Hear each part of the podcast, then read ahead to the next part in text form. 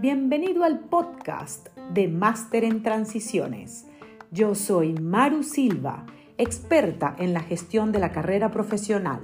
Seré tu guía y acompañamiento para que tomes el control, generes un impacto positivo y logres los resultados deseados. Si trabajas y tienes interés en crecer, este espacio es para ti. Te compartiré tips, recomendaciones y estrategias probadas para que aproveches cada oportunidad y seas todo un caso de éxito.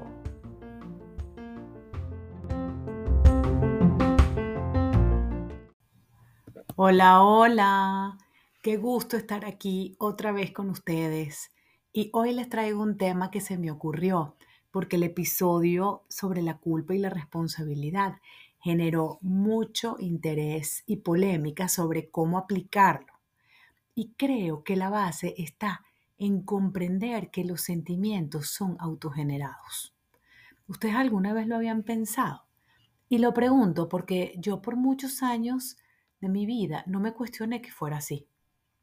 Yo asumía que los sentimientos los producían los demás y como escuché desde niña la expresión no es tu culpa o si es tu culpa y tienes que pedirle perdón al otro niño porque no quisiste, no quisiste jugar con él y como no quieres que sean amigos, entonces él se siente mal.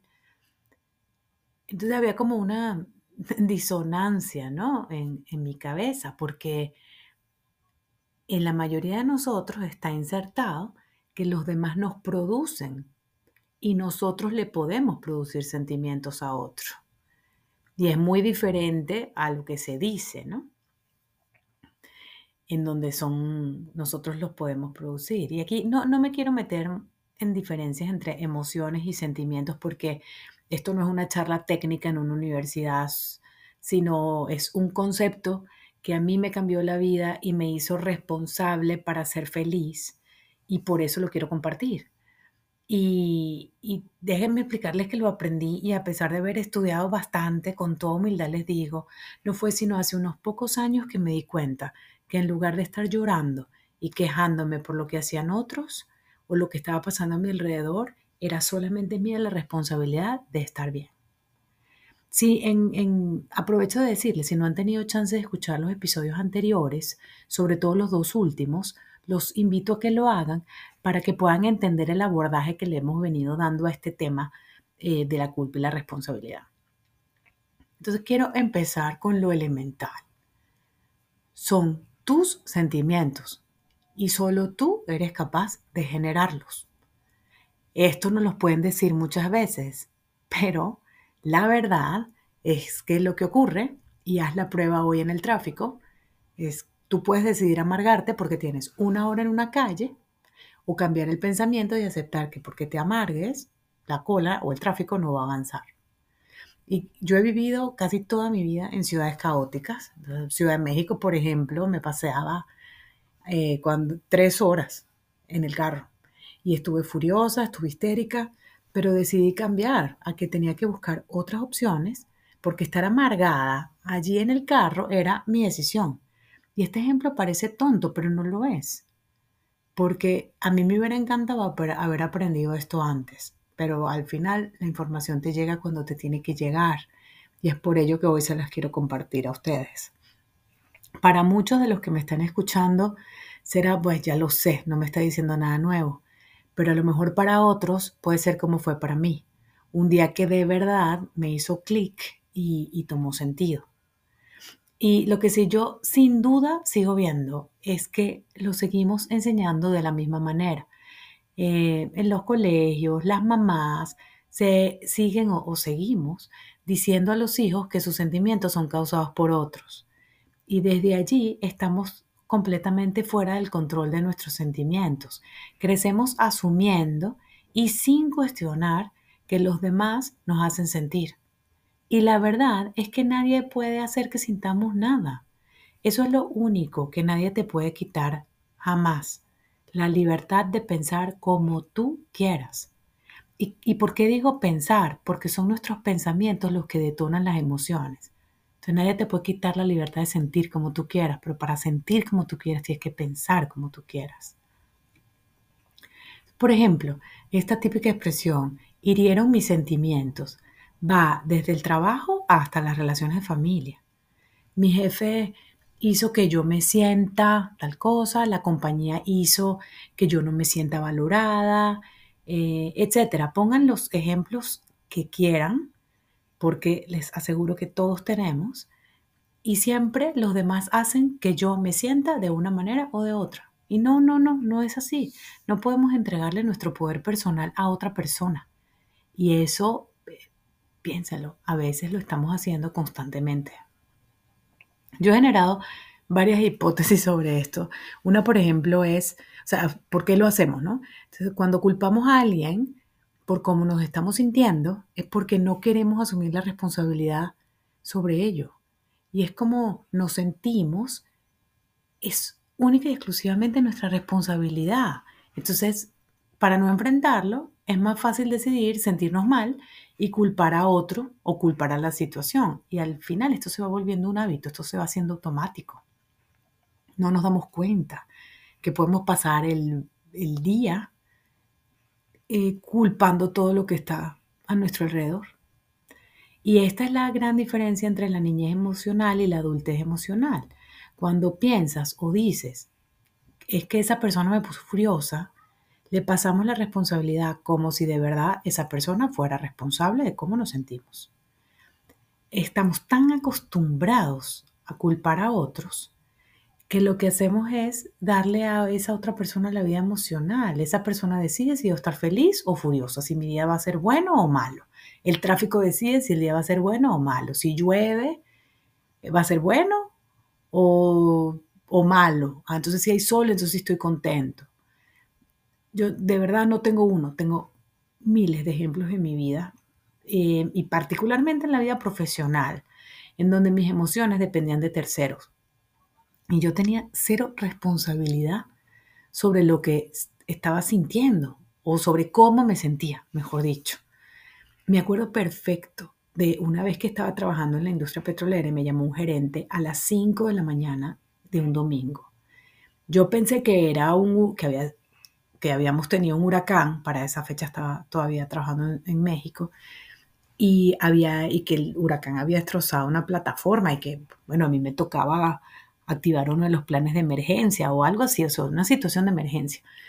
Y además yo iba saliendo para Houston esa mañana. El tema es que atendí la llamada y cuando el gerente me explicó que me estaba llamando para darme el contacto de un referido que podía cubrir una vacante de manera inmediata, yo me volví como loca, o sea, una pantera, me lo, me lo devoré. No se imagina lo que le dije un domingo a las 5 de la mañana. O sea, el, el no le quedaron ganas de volverme a llamar más nunca. Y yo estuve brava por eso todo el día.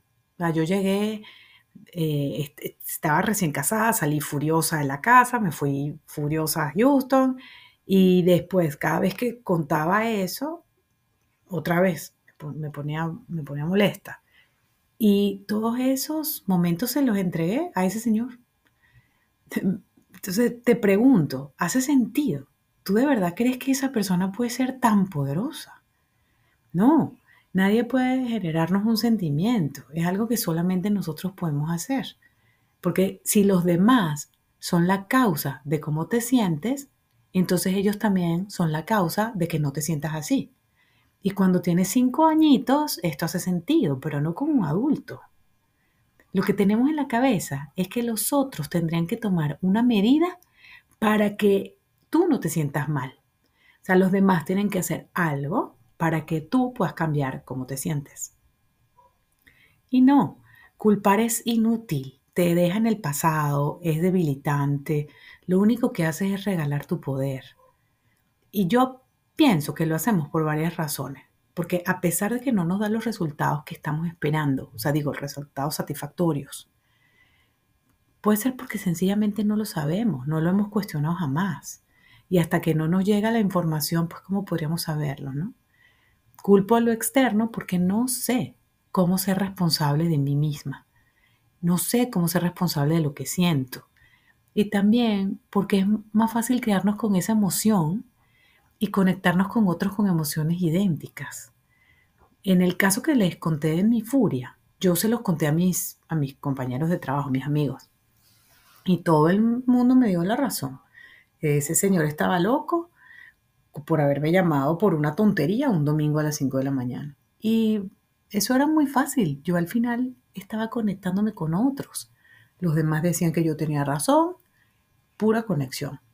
Y, y otra vez me podía volver a poner brava, pero no me estaba dando cuenta del desperdicio de tiempo y energía que estaba teniendo y que yo podía estar utilizándolo eh, eh, en algo mejor.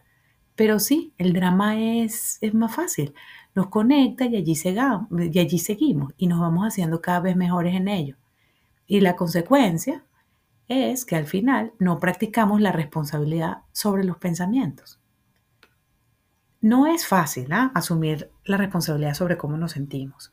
Se requiere disciplina para cambiar los pensamientos. Se requiere romper el patrón de pensar que todo lo que ocurre fuera de nuestra acción nos da flojera ser responsables por nuestros resultados y es más fácil buscar algo o alguien más.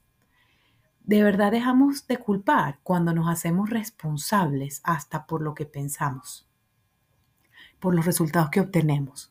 Y es esa responsabilidad la que te hace destacarte. Es esa responsabilidad que tienes contigo mismo para poder tener una gran vida.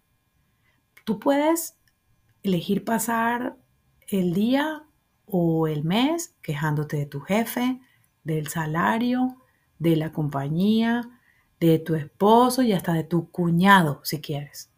O puedes asumir responsabilidad sobre tus emociones y aceptar que tu felicidad y tus pensamientos no los puedes buscar afuera, los tienes que buscar adentro, son tu responsabilidad. La verdad es que ojalá este pedacito de información les ayude a ver otra perspectiva de, sobre estos temas y así estén más cerca de lograr los resultados que quieren. Ya para cerrar este episodio, me encantaría que vean las fotos de las islas griegas de Escorpios y Elómenos que les puse en mi cuenta de Instagram Master en Transiciones porque tuve la dicha de conocerlas este verano y no les puedo describir el color del agua. O sea, mírenlas. Son mis foticos súper sencillitas, pero el lugar es espectacular y así eh, pueden, las ven, reflexionan y aplican estos conceptos para que se vuelvan dueños de su éxito. Si les gustó este episodio, suscríbanse a mi podcast y síganme en Instagram en Master en Transiciones. Les mando un abrazo fuerte y nos vemos la semana que viene. Bye.